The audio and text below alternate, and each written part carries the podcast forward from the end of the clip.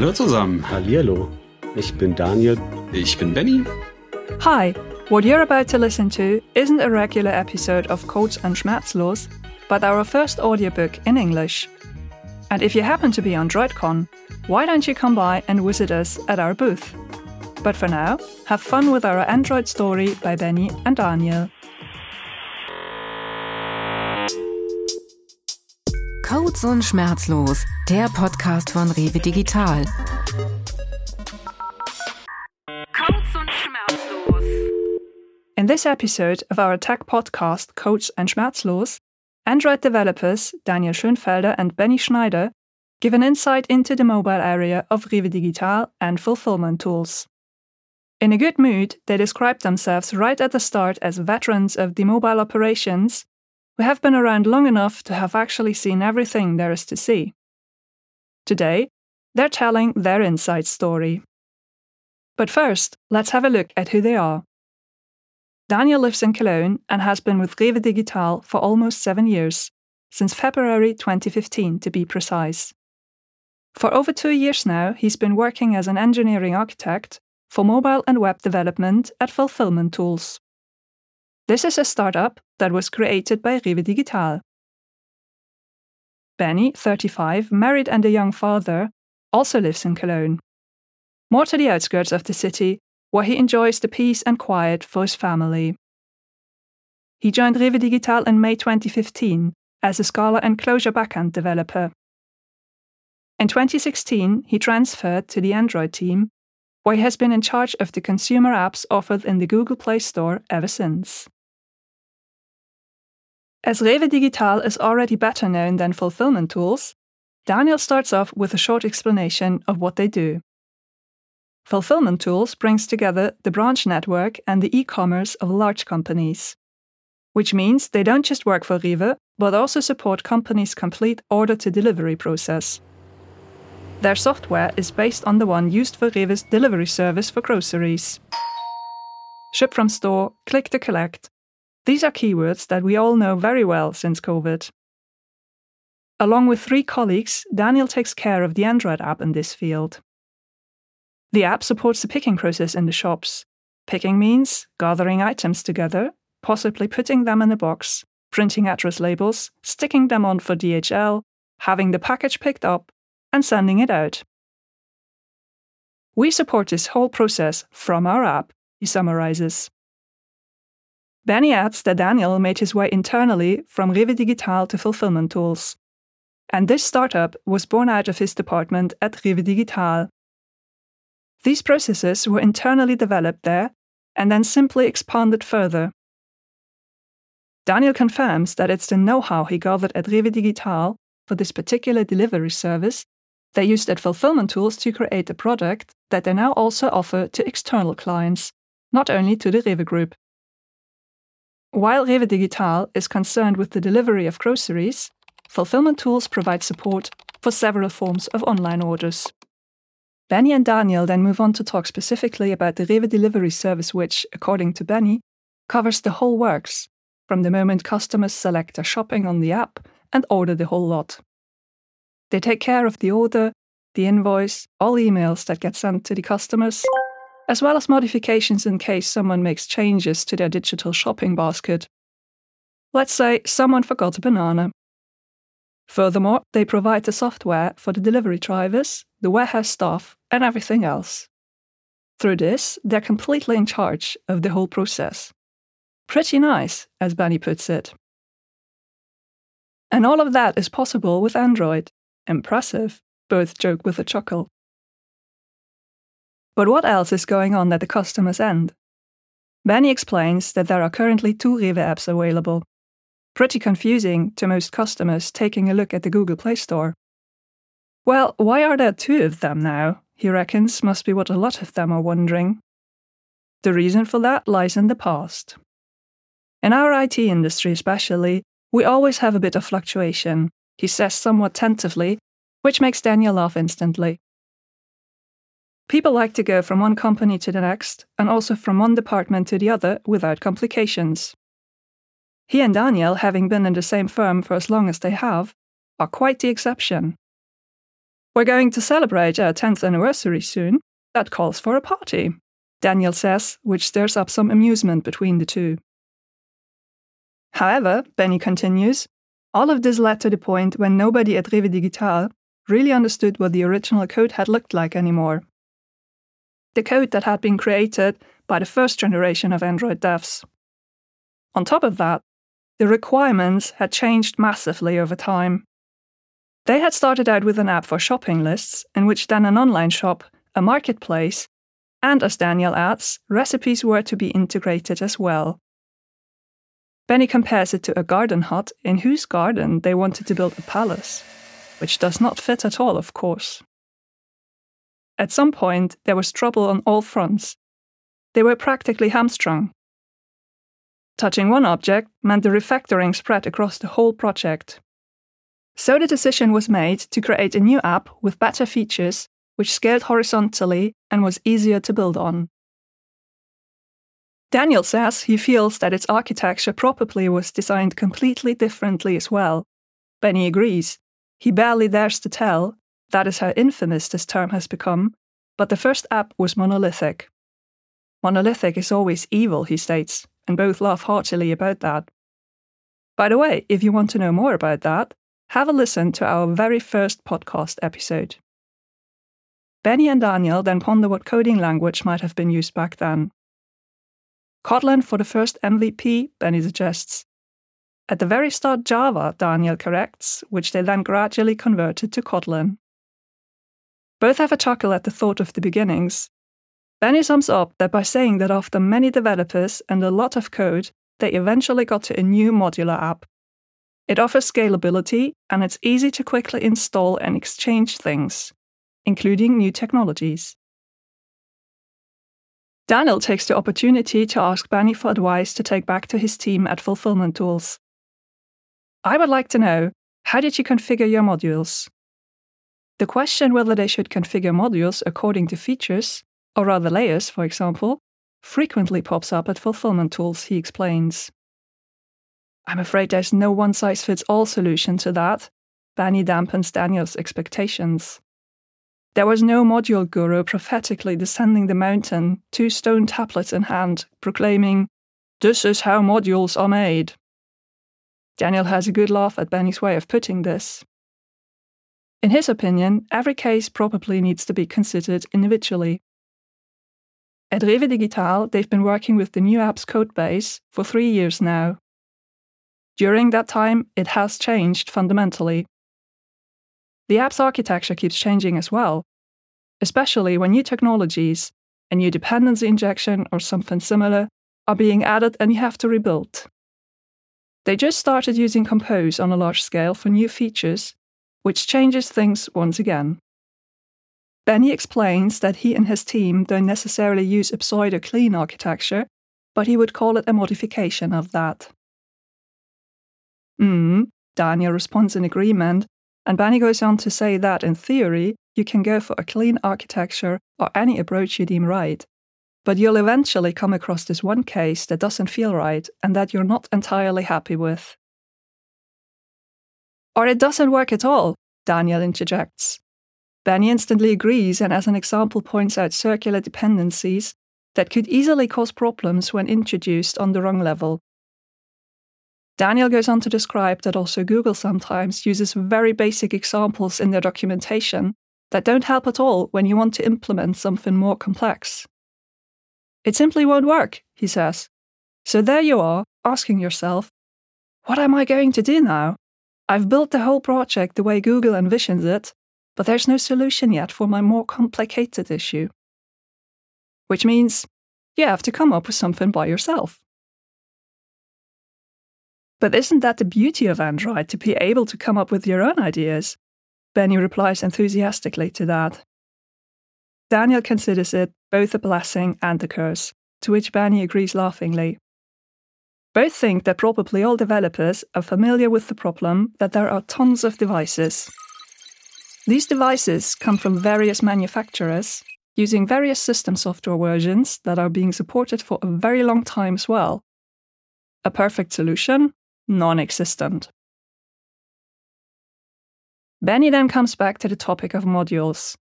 He explains that at Rewe Digital they rely on a clean architecture up to the data layer. We have a repository module that contains all our remote, local, and repository interfaces, practically speaking, our data layer. In theory, you could simply extract them and put them in a completely different app. Then there is the domain layer and data layer.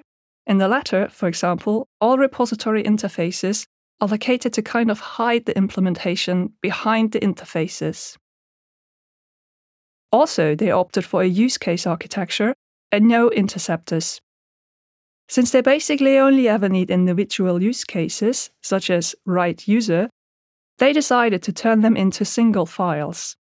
One use case has responsibility over only a single functionality. For example, write user to database.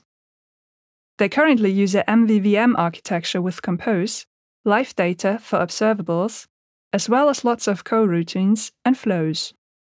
As Benny excitedly explains, they only recently made the decision to extend flows all the way to the composable. What they're doing at the moment may sound a bit weird, he admits.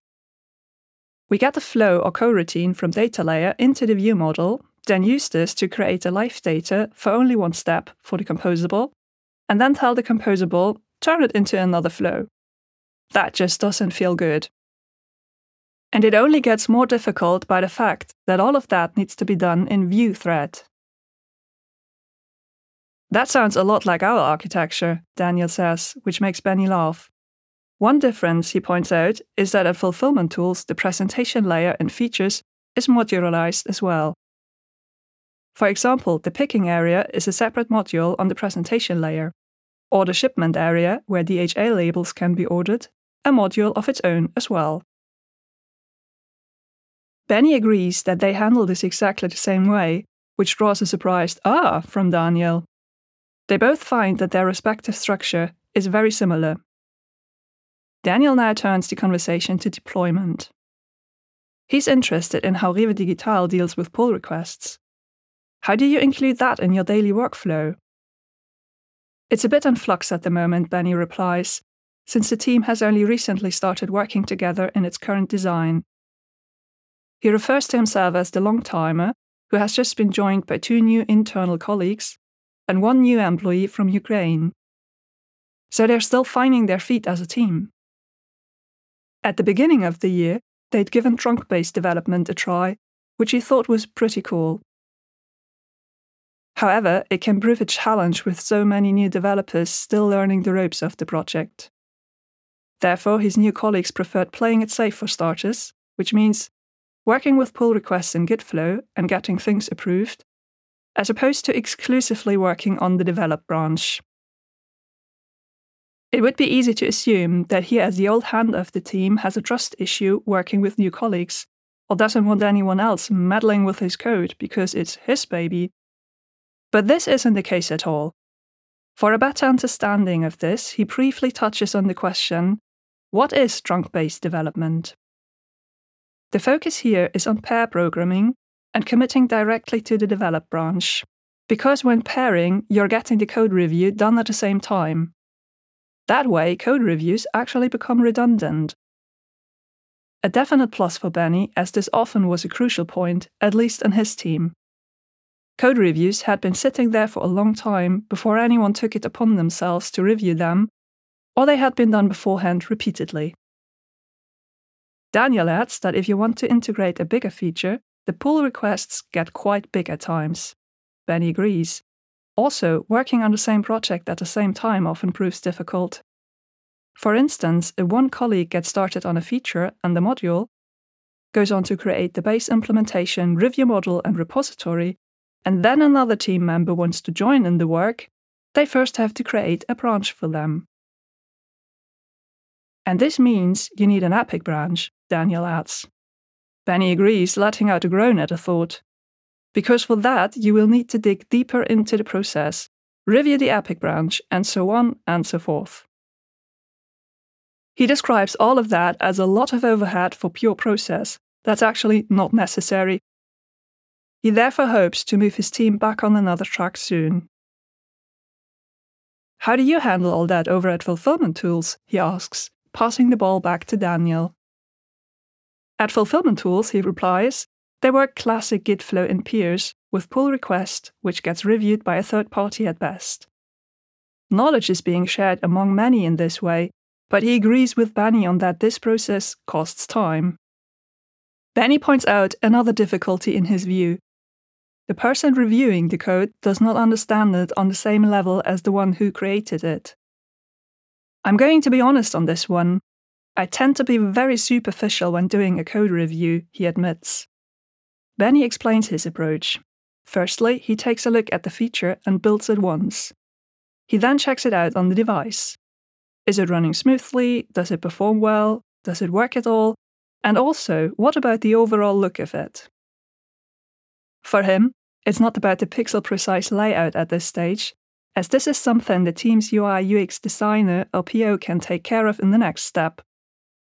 However, it's tricky to make fundamental functional changes at this point, as the project has been developed by someone else in possibly a completely different way as one might have done oneself. You don't say, look, to be blunt, what you have come up with is basically nonsense. You need to do it all over again. Things do work most of the time, though, and it's not his style to tell anyone to start from scratch when debating on principles in pull requests. Daniel describes his process as rather relaxed at fulfillment tools. However, there are usually no more than two or three comments or pull requests anyway, because for one thing, they already have some restrictions they have to adhere to, starting at formatting. And for another thing, the structure and modularization of the app give you a pretty good roadmap of what you can and cannot do. Whenever they had more comments than usual, the reason for that had been poor communication beforehand. Benny fervently agrees that communication is key. At Rewe Digital and Fulfillment Tools, teams work in a pretty agile way, and the hierarchy is very flat. Benny personally likes to bring up the word anarchic in job interviews just to see how people react to that. Though the word also has gotten a bad rap, as he points out, which makes Daniel laugh again. Unjustly so, Benny says. On the contrary, he thinks it's completely harmless, meaning actually nothing but the absence of hierarchy. But he goes on, it's always fun to see the applicants' reactions. If they start giggling just the way you are now, they probably imagine burning tires, chaos, and destruction, though it's not that at all. Both have a good laugh about this. Benny then talks a bit more about the word anarchic and their way of working at Rewe Digital.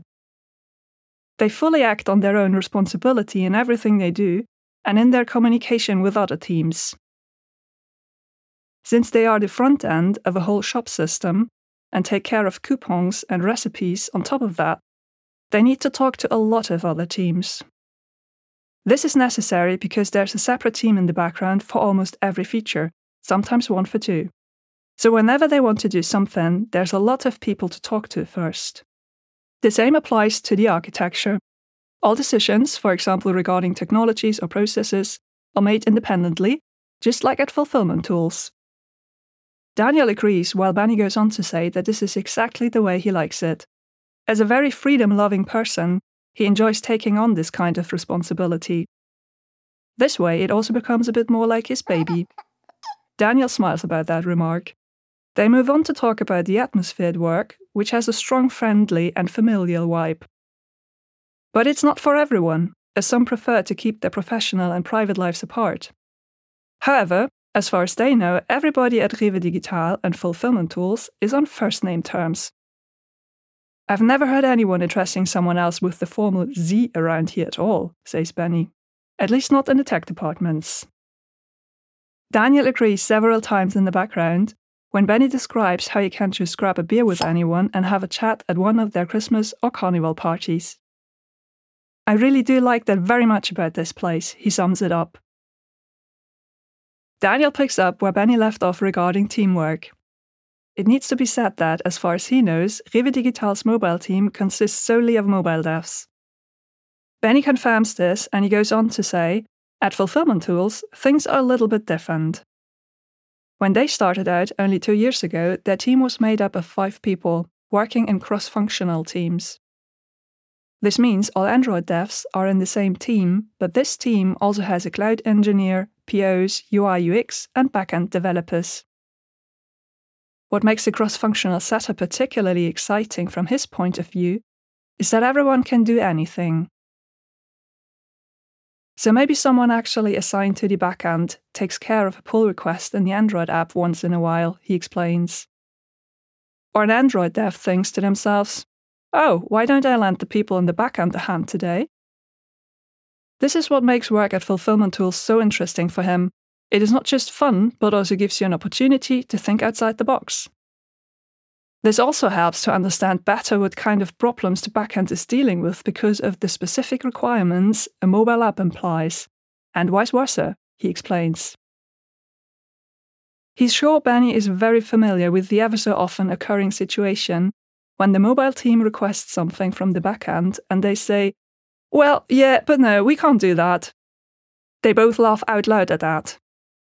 Daniel continues, and the mobile guys say, but we want it anyways. And then the fights start, for example, over features. Of course, Benny says, there are requirements for backend services as well, just like the other way around. But, he continues, they're set up differently. There are two mobile teams in consumer operations for Rewe. One iOS team consisting entirely of iOS developers, eight developers by now, plus Scrum Master and PO. His own Android team currently has four people, and they're looking to hire more. A small Penny team, where iOS and Android developers work together, also is part of the crew. Then there are a few other small apps, a Flutter app, and a little SDK, which is being expanded for the scan and go feature. Plus the mobile gateway team acting as a mouthpiece to the Rewe microservices world. You want to hide that one safely behind a firewall and just have a mouthpiece to the outside in order to keep script kiddies from hacking payback cards, as he laughingly notes. Daniel picks up on the mobile gateway. You're able to assemble the response you need in your gateway, right? He asks Benny, who confirms his assumption. Daniel describes the process like this Various small services can be addressed, the response from these services aggregated, and then returned to a client in a request. Unfortunately, we don't have that yet at Fulfillment Tools, which means sometimes you have to bite the bullet and make two or three requests. Quite nice for you to have that. Benny thinks so too, and says he's also looking forward to a new development that will be added soon. The old gateway runs on Node.js. The new one will be based on Kotlin and run with GraphQL. Now, you've already mentioned the word GraphQL, Daniel says, and Benny chuckles knowingly. Daniel reveals that Fulfillment Tools is currently converting their apps and backend to GraphQL. The only thing still missing is their REST API. External customers who want to use their headless platform can also deploy it. In addition, they now also have a GraphQL API that replaces the previously used Firestore. They ran into various complications with this, and it's just so much easier, as Daniel says, when the client can simply say what data it wants and the GraphQL hands it over. A very, very fine thing, this GraphQL. Benny wants to find out more details about the process at Fulfillment Tools. If he were a customer owning a warehouse who asked Fulfillment Tools for warehouse management software and also wanted to use his own MDE devices, how would that work exactly? Daniel first points out that Fulfillment Tools isn't really concerned with warehouse management, but they offer help with the picking process. He spins out Benny's example. Someone orders something from you, the order gets routed to your warehouse, then our app can tell you here's a pick job. That's what we call it. You have to process this, it belongs to the customer, Benny Schneider. This Benny Schneider would very much like to have two new guitars. At this point, Benny interrupts to inform him that he'll have to discuss this with his family first, but if it were up to him, he'd love to. Daniel starts laughing at Benny's reaction and then goes on to explain what's happening next. By clicking on the pick job, the customer gets exact instructions. This is where Guitar 1 is stored, please retrieve it and get it packed up straight away. The other guitar has another storage location, so he can get it too. It will then be packed, labeled stock on, and shipped from the warehouse. Also, they have a transfer function to keep track of the goods or the package, having been handed over to the service provider, for example, DHL. It's this exact process that Fulfillment Tools supports in the warehouse or store, in city center shops, etc. Benny is interested if it matters what kind of goods they're dealing with. Are they able to classify anything, and will it work regardless of whether it's a banana or a computer screen? Daniel answers in the affirmative and explains that this posed the actual challenge because at Rewe the project was tailored to groceries. Now they're not only dealing with groceries, but also maybe with fashion and computer manufacturers. A simple example substitute items. At Rewe, an organic banana might be replaceable by a regular banana. But if Benny orders a specific guitar, they couldn't just say, Ah, well, Benny is getting a different guitar. Then you'd probably be really surprised, Daniel explains. I would definitely send it back, Benny replies, and they both laugh. Daniel points out that those were the kind of challenges they had to find solutions for, but have managed well to do so. Something else he finds exciting is the hardware they have to deal with on site. A wide variety of Android hardware exists out there, as Benny and most of the audience will know. But there's another factor they need to take into account. Warehouse staff often use Android MDEs. These are not Android devices, but come with reinforced housing and a laser scanner, like the one you usually see at the checkout. They have to provide the technical support for these devices. So, first, I have to find out is there a laser scanner at all? If so, how can you use it and integrate the corresponding drivers? If not, how can you make use of the camera to scan the barcode? Fulfillment Tools has created a little SDK to get these jobs done for them. There are a lot of challenges, but they're also really fun. But who am I telling this, Benny? I don't think it's any different for you guys, he says. As an Android developer, you always have a lot of fun, especially when Google has somehow screwed up. Benny joins in and starts to laugh which actually happened a lot. Now Daniel has to laugh too. Benny feels transported back to Windows 95 times. The computer takes on a life of its own, and there are always exciting things going on in Android development that you can easily get lost in for hours on end.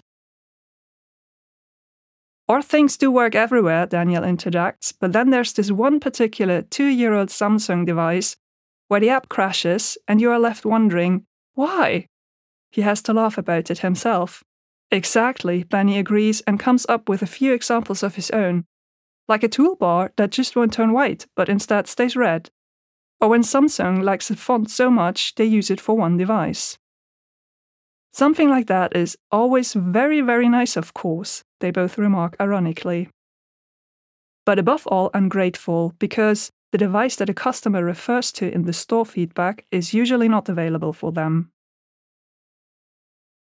Yeah, that's the way it is, Daniel says, and Benny agrees. That's the way it is in the Android universe. Some things just can't be solved. He is usually content with the 99% rule, though. If you can cover 99%, he starts, and Daniel has to laugh before he finishes his sentence, then you practically cover everything. He adds, that's enough. Whereupon Benny confirms, for Android, this is a very good with a plus and three stars. With the two being in such wonderful agreement here, they ring in the end of the podcast by talking about DroidCon. While Daniel is attending, Benny won't be able to make it, but promises that his colleagues don't bite and are welcome to be pestered with questions. He reiterates that his team is always looking for good, willing, and passionate talent. Anyone interested in Android development and Rewe Digital is welcome to visit their website www.rewe-digital.com. Daniel piggybacks onto that. Fulfillment Tools is also looking for Android developers, not exclusively, but especially and also urgently. Anyone interested in a job there or in finding out more can do so at fulfillmenttools.com. He stresses that the second L in the name is actually a double L. He will be at DroidCon at the joint booth of Rewe Digital and Fulfillment Tools. Anyone not attending the trade fair in person is welcome to contact them on Xing or LinkedIn. Benny Schneider, Daniel Schönfelder.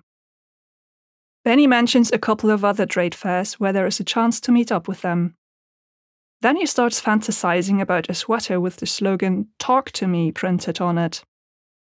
Maybe someday Rewe Digital will give them something like that for the fair. He would be delighted as he's been waiting for a sweater for a long time. So far, he only got t shirts. Daniel has to laugh at the suggestion and then admits, Well, I have a sweater. Benny acknowledges his confession with a calm show off. The two then bid their audience goodbye and say thank you. And of course, Benny has now got a sweater as well. Codes und Schmerzlos, der Podcast von Rewe Digital.